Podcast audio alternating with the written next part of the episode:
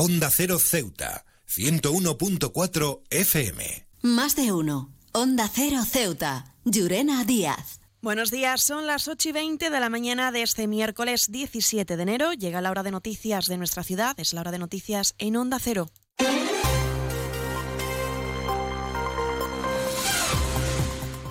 Comenzamos, como siempre, nuestro informativo conociendo la previsión meteorológica y es que, según apunta la Agencia Estatal de Meteorología, para la jornada de hoy tendremos cielos cubiertos con precipitaciones durante el día, temperaturas máximas que alcanzarán los 20 grados y mínimas de 12. Ahora mismo tenemos 18 grados y el viento en la ciudad sopla de poniente. Servicios informativos en Onda Cero Ceuta. Pues entramos de lleno en nuestros contenidos y el portavoz del Gobierno, Alejandro Ramírez, ha trasladado los motivos por los que la ciudad ha estudiado asumir la gestión del servicio de limpieza pública viaria. Ramírez ha justificado que se debe a la rigidez del contrato anterior contra C, cuyos pliegos no han permitido a la Administración local actuar cuando ha sido necesario. Lo escuchamos. El problema que, se ha tenido durante estos 10 años es que la rigidez del contrato no permite, no nos ha permitido la ciudad con medios propios que se dedican a recogida de enseres y residuos actuar cuando en ocasión ha sido necesario. Voy a poner un ejemplo concreto. Cuando se produjo lo de la crisis de mayo, que la ciudad no pudo acudir a medios propios para poder hacer acciones de limpieza porque el pliego decía que lo único que pueden hacer ese servicio era el actual adjudicatario trace y hemos tenido que pagar una certificación extra y ir al juzgado con unos gastos, creo que es 200, 300 mil euros. Es decir, esa situación con una gestión directa se hubiera podido solucionar porque la ciudad cuenta con medios, en este caso propio, que gestiona directamente. He viajado por todo el mundo y de Ceuta me encantan las murallas reales, el parque mediterráneo, las vistas desde los miradores, pero su café, vaya café, uno de los mejores que he probado y de eso sí que entiendo, Café Borrás, el café de Ceuta. Y seguimos hablando también de otros asuntos del gobierno local y es que tiene la intención de empezar las obras de la capilla de la Virgen del Carmen en la Almadraba este primer trimestre del 2024. El portavoz del Ejecutivo, Alejandro Ramírez, ha asegurado que se está avanzando, pero que la ubicación es compleja al ser una zona marítimo-terrestre, lo que está retrasando los trabajos. Se ha, hecho un, contrato para una estación con un proyecto por parte de la consejería, que así nos, nos lo pidieron hace unos meses los los feligreses, que es un adecentamiento previo que hay que hacer en la zona baja de donde va a ir ubicada el nuevo centro multifuncional para celebrar la, Virgen del Carmen. Esta actuación lo que hace sobre todo es una recogida y retirada de unos escombros y de restos de, como de viviendas que había en su momento hace ya bastantes años y esa actuación, según me trasladan, este miércoles empezará un inicio de obra cuya duración más o menos se estima en dos meses, pero una actuación que en ningún momento tampoco perjudica o interfiere, por así decirse, en la otra actuación integral del 1.200.000 euros creo que aproximadamente, que es lo de realizar todo el acondicionamiento ya de esa parcela y donde se ubicará el, el centro, ¿no? Un proyecto que la ciudad ha presupuestado en más de un millón de euros y con un plazo de ejecución de cuatro a cinco meses. Sin embargo, el portavoz ha transmitido que es difícil que esté lista para la festividad de la Virgen, que será el próximo 16 de julio. La previsión, nuestra intención es que en cuanto podamos tener esa modificación aprobada, eh, urgentemente licitemos las obras. Creo que va a estar complicado que esté finalizada al 100%, obviamente, por los plazos que nos manejamos antes de julio, ¿no? Pero yo creo que el objetivo ahí estará en que en cuanto antes, eh, así dentro de este primer trimestre, podamos iniciar ¿no? lo que son ya las obras y una vez empezada, pues ya seguir con su ejecución hasta que puedan encontrar finalmente con, con ese centro, ¿no? que es lo que todo, todo el mundo esperamos. En CESIF, la Central Sindical Independiente y de Funcionarios, todo lo que hacemos es gracias a ti. Porque con tu confianza y apoyo, tú lo haces posible. CESIF es otra clase de sindicato. Independiente y profesional, transparente y cercano. Sindicato más representativo en las administraciones públicas de España y en muchas empresas privadas. Sea cual sea tu profesión, en la función pública o en la empresa privada, CESIF es tu sindicato. Vota CESIF. Defiende tu trabajo. Y hablamos ahora de otro colectivo, hablamos de las Brigadas Verdes, y es que según el Movimiento por la Dignidad de la Ciudadanía han mantenido un encuentro con estos trabajadores que han expuesto sus inquietudes acerca de quedarse sin empleo al depender de otras subvenciones de la ciudad. El diputado de la formación, Mohamed Mohamed, asegura que el grupo interpelará en el próximo pleno de control sobre el futuro de los más de 100 trabajadores, dice, que desempeñan sus labores en este servicio.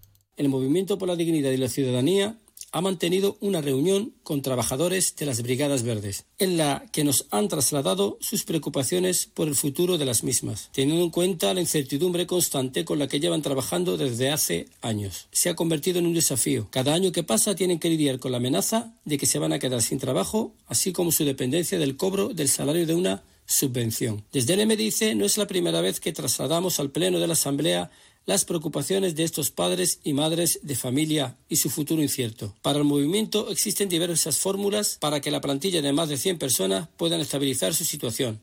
Onda Cero Ceuta, 101.4 FM. Más noticias en Onda Cero. Un operario de la empresa de limpieza Trace, destinado en la barriada del Príncipe Felipe, ha denunciado a la Policía Nacional una agresión física por parte de un vecino de la zona. Según este trabajador, esta persona llevaba varios días increpándole y ha terminado agarrándole por el cuello y zarandeándole. Ante este suceso, Comisiones Obreras ha condenado la agresión denunciada y ha pedido mayor presencia policial en la zona. Por cierto, los vecinos del Príncipe Felipe niegan que a uno de los residentes, que uno de los residentes haya agredido a un trabajador de Trace. Y es que el presidente presidente de la barriada asegura que lo denunciado por este trabajador no es cierto. Y cambiamos de asunto porque CESIF ha denunciado que el centro ecuestre se encuentra en la actualidad sin monitores suficientes para impartir las clases debido a la deficiente, asegura, forma de gestionar el servicio por parte del responsable de la Federación Hípica local. A juicio de este sindicato, la situación del servicio está al borde del cierre y no descarta solicitar el reemplazo de la dirección del centro ecuestre. Y un apunte más, hablamos de sucesos y es que el Tribunal Supremo ha celebrado una vista sobre la expulsión de los menores extranjeros no acompañados en Ceuta tras dos años y medio de la llegada de un elevado número de, niños que cruzaron sin acompañamiento de ningún adulto desde Marruecos. El fiscal ha pedido a la, en la vista pública al Supremo que se ratifique de ilegal estas devoluciones, ya que que si ni siquiera se intentó aplicar la normativa de la ley de extranjería.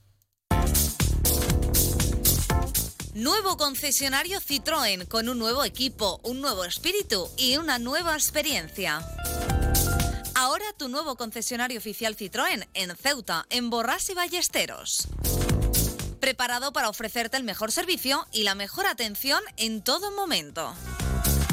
Nuevo concesionario oficial y servicio técnico Citroën en Ceuta, en Borras y Ballesteros, Avenida España, número 26.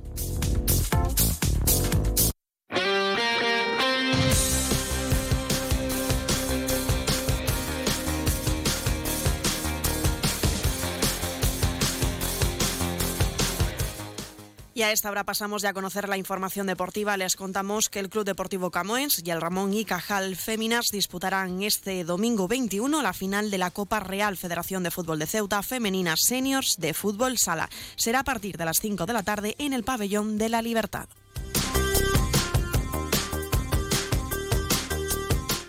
Y un apunte más, los rumores podrían confirmarse en cuestión de día y es que el jugador del Real Murcia, Rodri Ríos, ha mostrado su intención de regresar a la agrupación deportiva Ceuta, donde disputó la temporada anterior. El conjunto Caballa estaría negociando con el Real Murcia para darle una salida al delantero.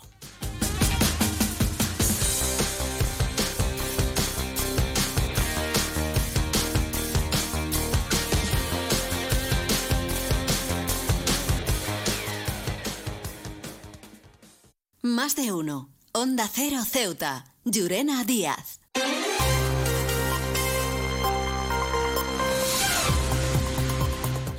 Nos estamos acercando ya a las ocho y media de la mañana y como siempre el pueblo de Ceuta, el referente en prensa escrita para todos los ceutíes, nos presenta ya su noticia de portada.